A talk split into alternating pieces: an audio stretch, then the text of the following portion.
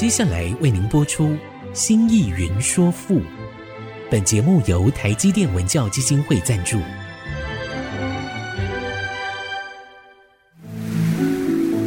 从气盖山河的朝代风华，到细腻抒情的人生长叹，跨越朝代，开启诗词盛世，《新意云说赋》。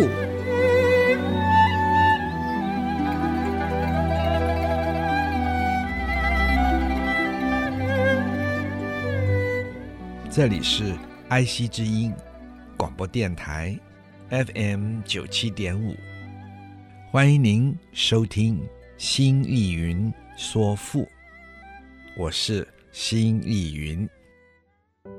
亲爱的听众朋友们好，我们的节目每周四晚上八点播出，周日晚上十点重播。在其他的时间里，听众朋友们可以点选 AOD 水选直播，点听每一集已经播出的节目。同时，这个节目呢，在四个 Podcast 平台同步上架，包括了 Apple、Google、Spotify。和 KKBOX，大家有更多的选择。欢迎在这些平台按下订阅键，就会收到每一集节目上架的通知，收听就更方便了。欢迎各位亲爱的听众朋友们收听。我们上个礼拜，上一集，我们讲到“意志而密结兮，神高次之渺渺；奏九歌而舞少兮，聊假日以娱乐。意志而密结兮，意是放下，志，请亲爱的听众朋友注意，这个志。是通那个字，就是一个金字边认识的识，把言字边拿掉，换成毛巾的巾字边，通字，也就是做棋子的解释。意志就是放下棋子，表示什么呢？表示停车不行了，不走了。不进行了，而是而且，弥节的迷也是停止，这与放下棋子一样。这个节呢是马鞭，弥节就是停止挥舞手上的马鞭。换句话说。也就是放下赶车的马鞭，让马不走，使车停止停下。神高次之渺渺，这个神指的是人的思维，人的脑筋的思想，也指的就是人的精神思维。人的思想，高词，这个高是就速度而言，飞快。词就是奔跑，飞快的奔跑。车停了，脑子还飞快的奔跑。渺渺是遥远而无边无际的样子。这两句。一致而密结兮，神高次之渺渺，是说人的身体如同车子，一切都放慢下来了，一切都依着这个节奏慢慢的前行，但是人的心思人的思维却仍然飞驰着活动，而想到极远的地方去了，无法控制。奏九歌而舞少兮，奏是演奏，九歌原本就是天上最美好的乐歌。亲爱的听众朋友们，记不记得在前面却被了夏启从天上偷了下来？夏启因此每天沉醉在这个乐声之中，而不理朝政，就是这一个九歌，少武的少。是九少，传说是舜帝的乐舞，也是人世间最美的歌舞了。聊假日以娱乐，聊就是暂且、姑且，假就是借，假日就是寻找时日，以呢？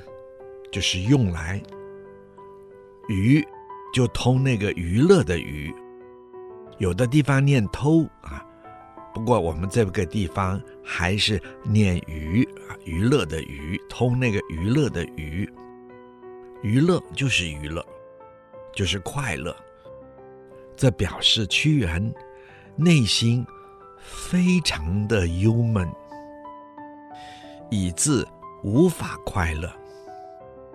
是以屈原说，要寻找出时日来快乐快乐。这表示他没有一点快乐的时光了。他内心非常非常的忧烦，一致而弥结兮，神。高次之渺渺，奏九歌而无少兮，聊假日以娱乐。这句诗诗词的意思是：哎呀，我虽放下了随风飘扬的旗帜，并且放慢了车速啊。可是我的思维，我的神思，依然无法减缓啊！它依然飞驰地奔向辽阔无极的远方啊！我只好演奏着上天最美的音乐九歌啊！并伴随着人世间最美的少舞啊，希望用这最美的艺术来舒缓我忧闷的心思啊！就让我暂且利用一些时光来快乐自愈一下啊！指生黄之贺兮兮，呼淋溺夫酒香。仆夫悲于马怀兮，全局顾而不行。子生黄之贺兮兮，这个字就是生的意思。第二个生字。也是生的意思，子生都是生，两个是同义连绵字，都讲升高，往上升。黄呢，指的是黄天；贺兮是光明的样子。这句话就是说。我已登上了黄天了，我看到了光明啊！忽临逆复旧乡，忽是忽然之间，也就是在刹那最短的时间之内。临是由上往下看，逆是斜着眼睛瞟了一眼，斜着眼睛看。临逆隐身呢，我们简单的说，可以做复看。旧乡就是故乡。仆服悲与马怀兮，仆服指的就是马车夫。这个请亲爱的听众朋友注意，这个仆人的仆啊，车夫的夫，就是指。马车夫，其实呢，这是指屈原在想象中意识着凤凰和蛟龙来称他的马车夫。鱼就是我，屈原的自称。马就是屈原想象中为他驾车的。飞龙，怀是思念。这句话的意思就是，连驾车的仆役也感到悲痛啊，而所驾的车子的马啊，也因为对家乡的思念而哀伤啊。好，我们说到这儿，待会儿再说。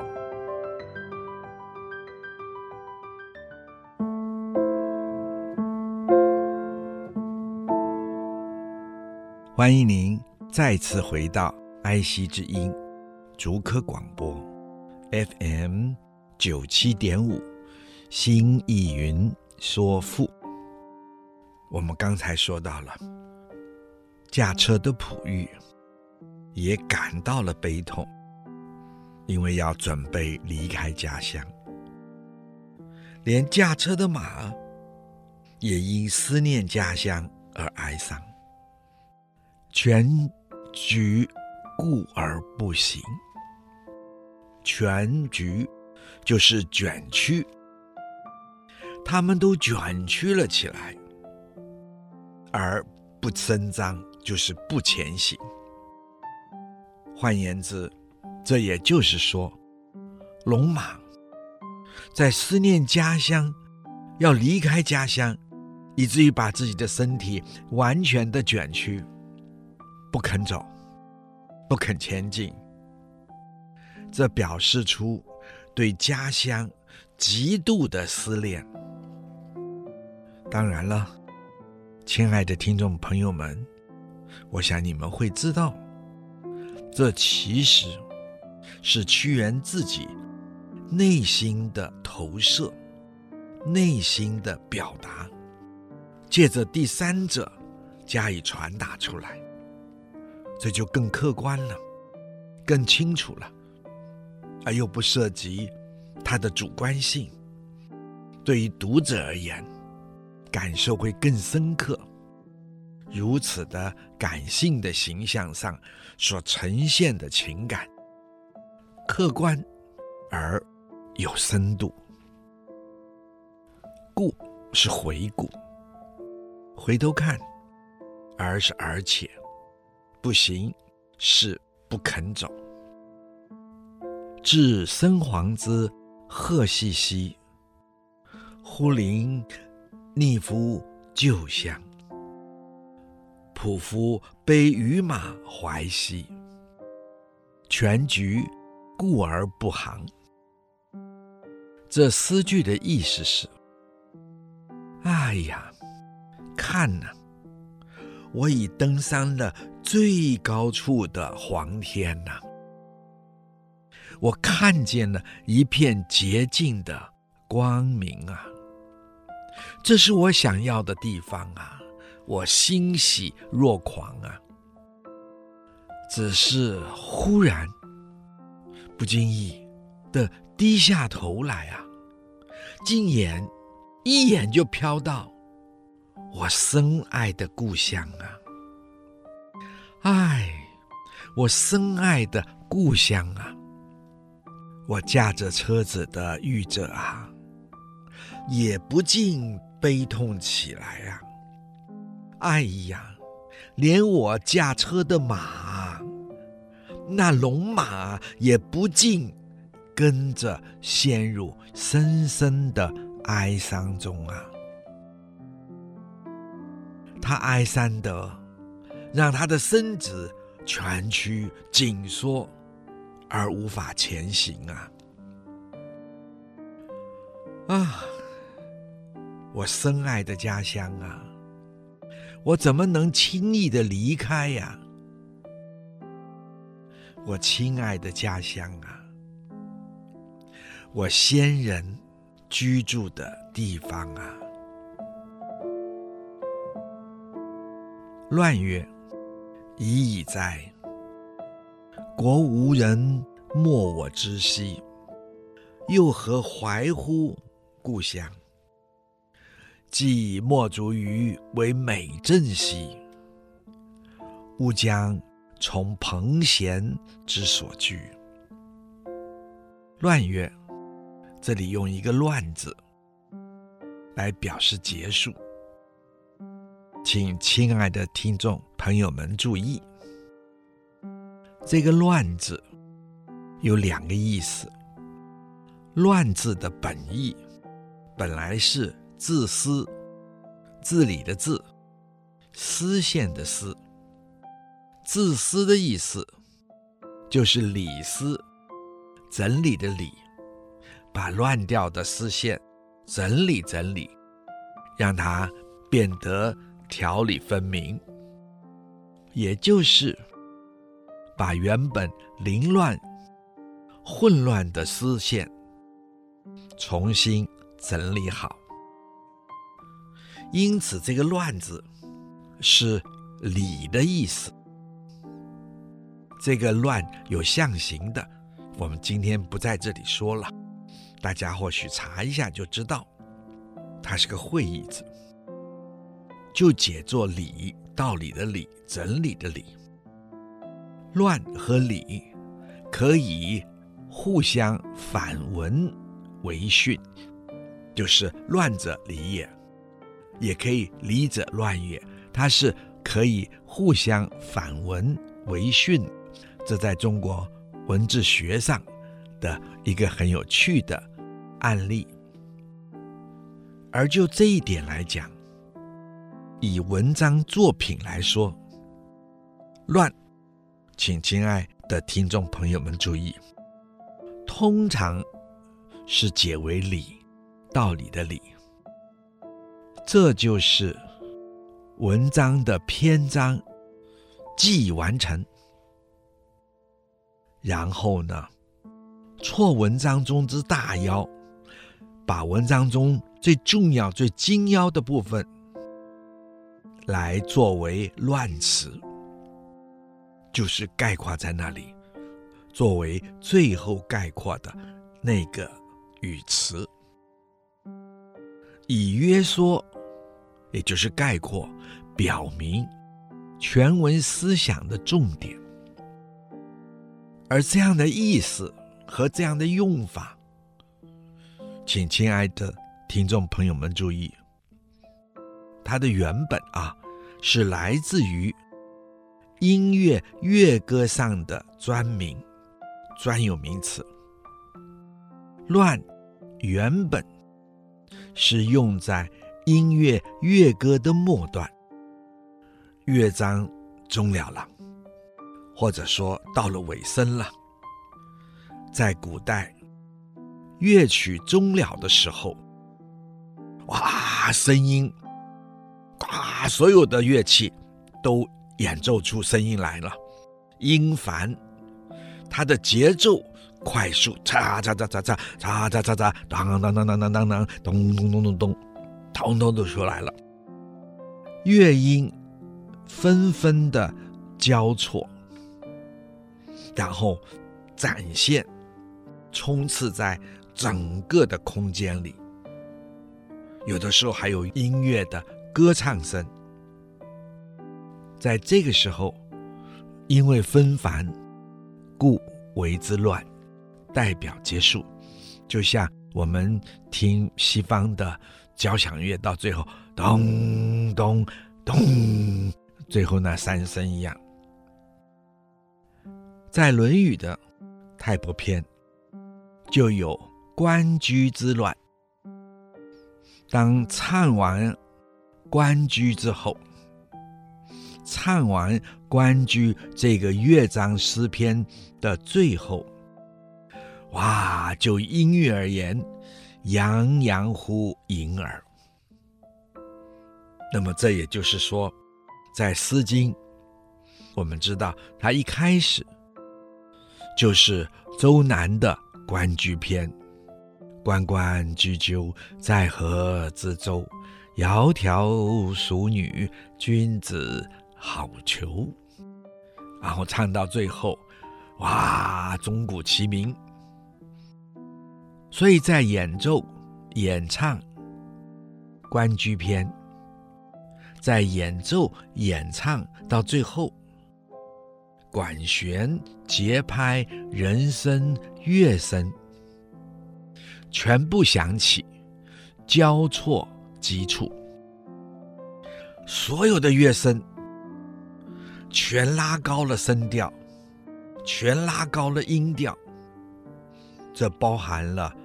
人声演唱者在内，这是整个音乐响亮，充满在空间之中，也响亮，充满在人的耳朵里。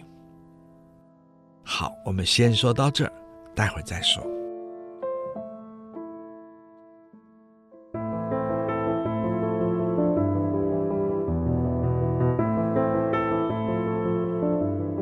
欢迎您再一次回到爱惜之音竹科广播 FM 九七点五，新意云说赋。我们刚才说到了，在唱周南关雎篇，到了最后，啊，所有的声音都起来了。所以，在《论语》的这一篇，他的注解里就说。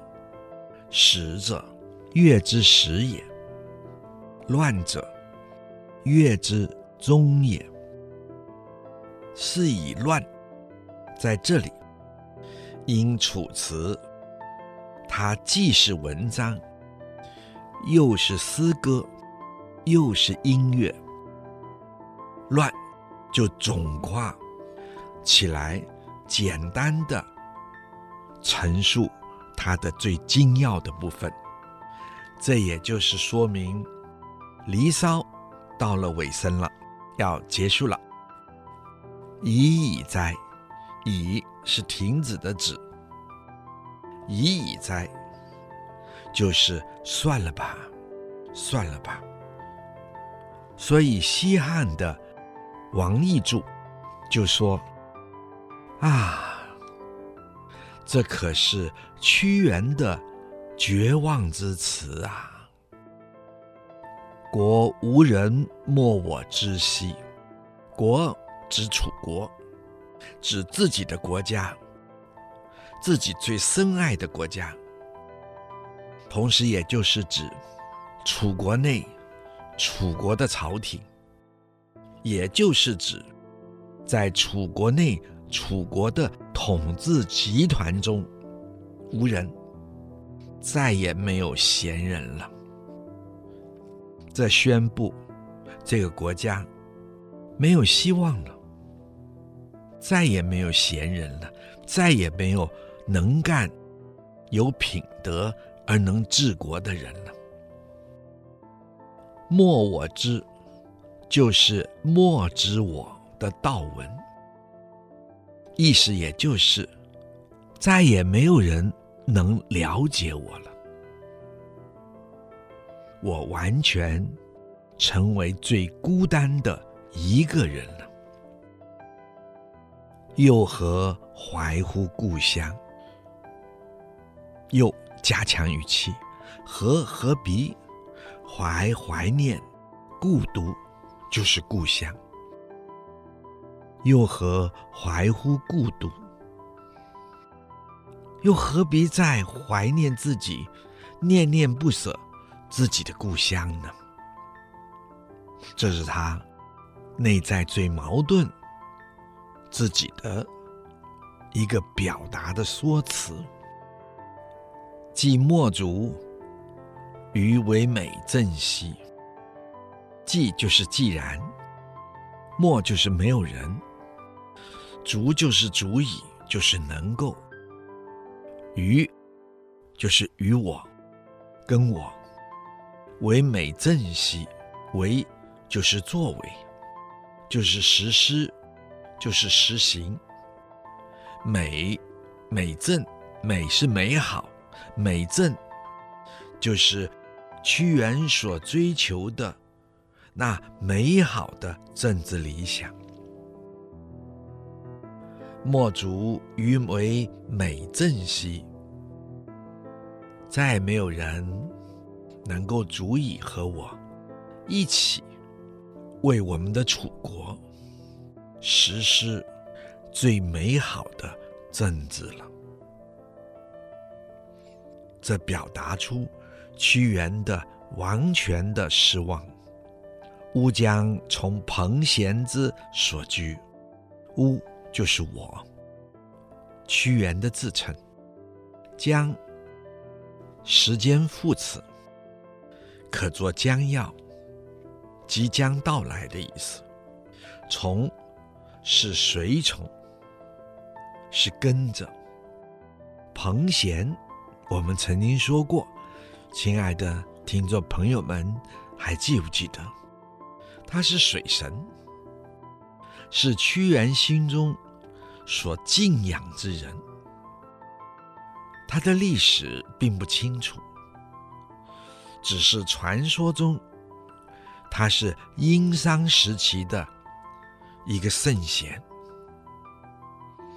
他在朝廷久见他的国君，然而国君不听，他最后投水。自杀而死，以身殉道。而彭贤呢？这请亲爱的听众朋友注意，是和屈原都是高阳帝的后裔。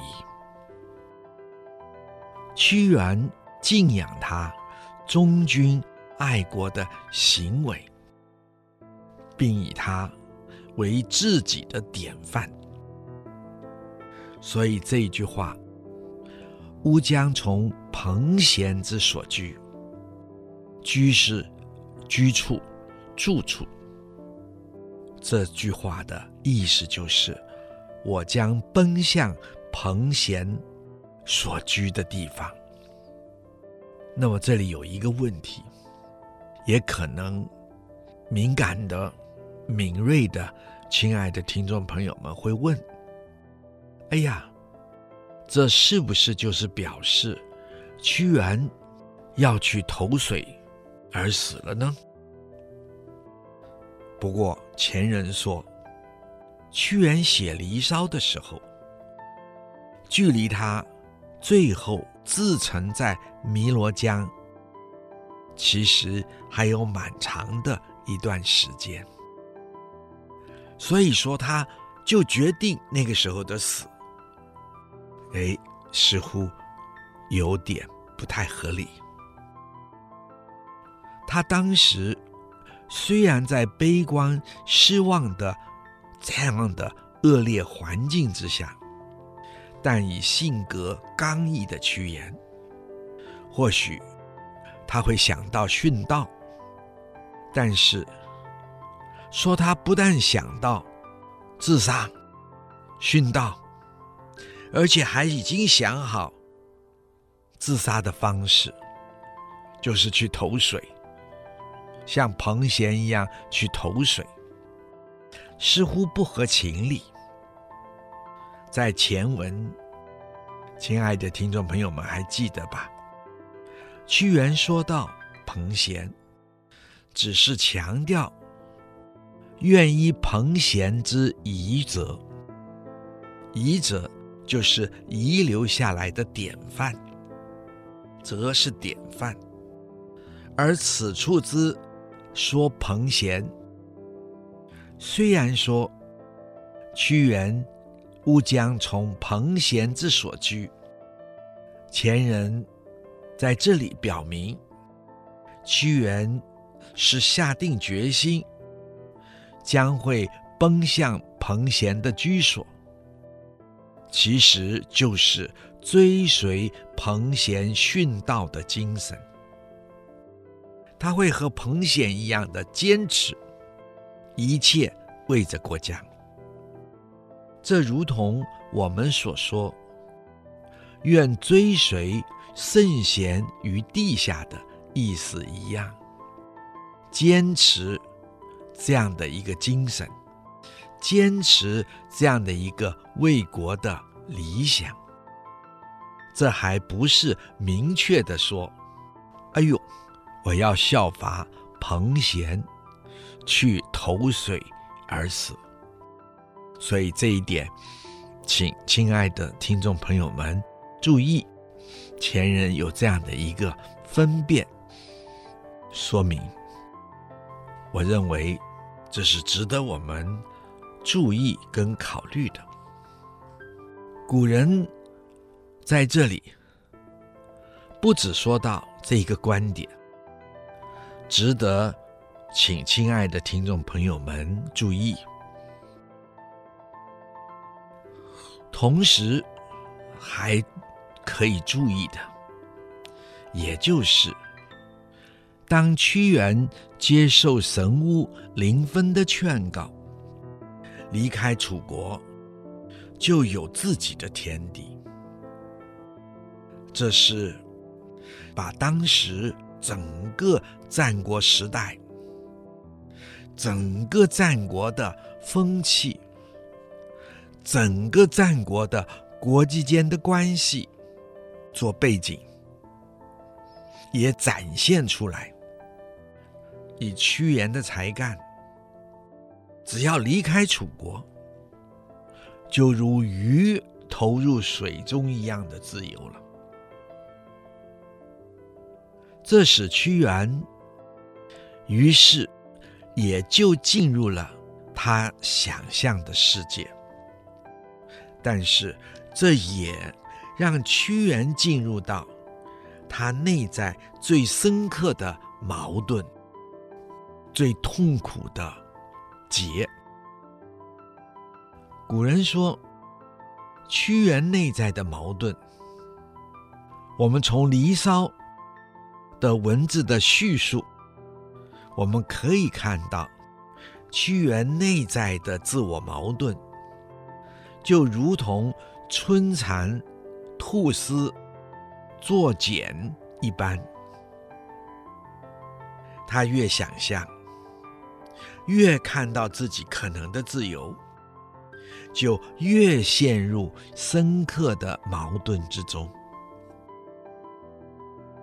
而这深刻的矛盾，其实也并不复杂，只是有一个深不可解的核心。这核心就是自我，就个人而言，自己天赋的才华，以及由天赋的才华而来的天赋的远大的。政治抱负，这是一个自我内在最强烈的自我实现的冲动。我们休息一下，待会儿再说。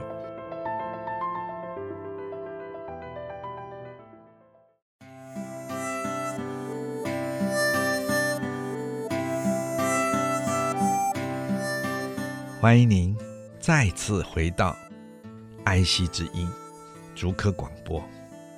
FM 九七点五，新艺云说赋。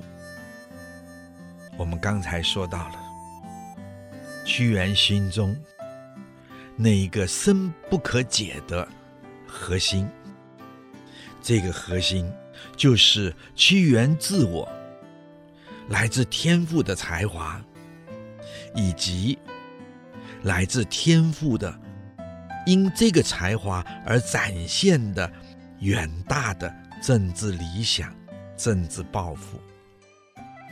这是自我实现、自我完成、自我走向创造的最大的生命冲动、生命的推进力。他只要走出他的国度，走出楚国，就可以完全的展现。然而，也就在这里。他被牢牢的扣着，也来自生命最本身、最深厚的 DNA 吧。他对自己国家的爱，对自己先祖的爱，这两大的情感，要如何获得统一呢？这个问题不是单纯。我不忍心离开自己的国家，我不忍心离开自己的家乡，我不忍心离开我的先祖等等。如果单纯不离开，不忍心离国，那么就下决定吧，然后再下决定。留在国内之后，既然情势如此，好。我就采取一种消极、逃避、隐士的方式和态度，不就可以了吗？找一个地方隐居，办民宿，过自己的日子。不然，也就如老子所说：“和光同尘，把自己的一切特有性消除，跟周遭的一切的光芒。”调和，不能分辨，如同尘土一般。放掉自己所有的自我完成、自我创造的这些因生命觉醒而来的冲动，明哲保身就可以了。屈原所做不到的，一则是他的身份，他的血统。他自身内在的 DNA 的问题，他是楚国创立了霸业，让楚国展现在世界舞台上，楚武王熊通的后裔，是如此创建楚国的创建者的后裔。这样一个后裔，在天性中能成为一个。懦弱者吗？麻烦的更是，屈原个人的那一份政治才华，由这政治才华而能够展现的政治抱负、政治理想。古人的评论，以古人的说法，屈原的政治才华、政治能力、政治抱负、政治理想。等等，是完全符合在战国末年大统一前历史发展的客观要求的。换句话说，只要屈原能掌握政治、操盘政治，他一切的政治作为是完全可以合乎那个时代的历史。发展的脉络和客观的需要，这个客观的需要是什么？亲爱的听众朋友，有没有想到？就是统一天下。这如同西汉最伟大的，也是世界级的大史学家司马迁《太史公》所评论的：“以彼其才，游诸侯。”何国不容？这意思是说，以屈原的才华才干，他如肯去任何一个国家，任何一个国家都会重用他，不止重用他，有一则没有说出来的讯息，暗藏在字里行间，也就是他能使这个国家达成统一天下的机会。只是当时能够达成统一天下机会的诸侯，只剩下几个国家了。这几个国家是有心、有能力、有规划统一天下霸业的基本国力的。这几个国家就是齐国、楚国，还有秦国。可是，到了屈原的后期，除了秦，齐国逐渐的堕落，楚国越来越不堪，以至于最后剩下的只有秦国了。要跟他的才华相当的，就是秦国，而秦国是一个敌国。如此恢宏远大的政治抱负和才华才干，屈原从来自自己先祖楚武王的那里延伸继承下来的那一份爱国心，他肯去吗？他能去吗？不能。如何完成？这一份伟大的自我呢？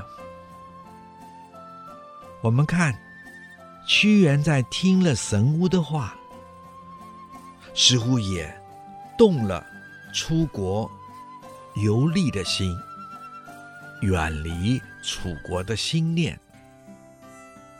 于是他极其赤诚他的想象力，上天下地。去找神仙，到各个神仙的国都去，那份想象的描绘，充满了浪漫的气息。古人说，请亲爱的听众朋友注意，古人在这里却评论着说：“哎，不要看它如此的光鲜美丽。”实际上，全是屈原灵魂中最深、最痛苦的呐喊的绝望的叫喊啊！我们来看，屈原在这迷离谭款、空阔无边的精神活动中，其实他现实的心情不是不可捉摸的。换句话说，屈原如果想离开祖国，他去哪里？他能去哪里？齐国已堕落，整个天下七雄都已经走向衰败，除了秦国，他去那里吗？同时，我们再来看。屈原在幻想所飞翔之地，始终是走向西北高原的。屈原甚至于很明确地说：“指西海以为期，西海是我的目的地。”古人在这里评论讲，远古时期华夏民族的活动地区。是以西北地区为最重要的活动地区，或说以从黄帝、尧、舜、商汤、西周、周文王、周武王，他们的活动地区也都是以西北地区为起点，是以战国时代。远古神话，绝大多数都集中在昆仑山为中心的西方和西北地区了。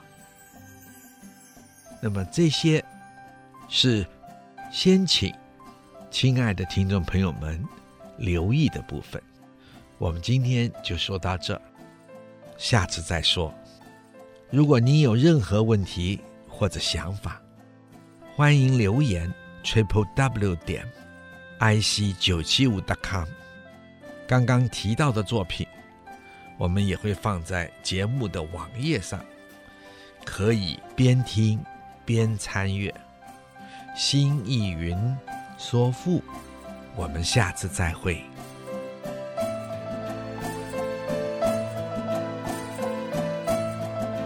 领略赋中风华，朝代气象。新意云说赋，由台积电文教基金会赞助播出。台积电文教基金会邀您走进富的一方天地，与人文经典相遇。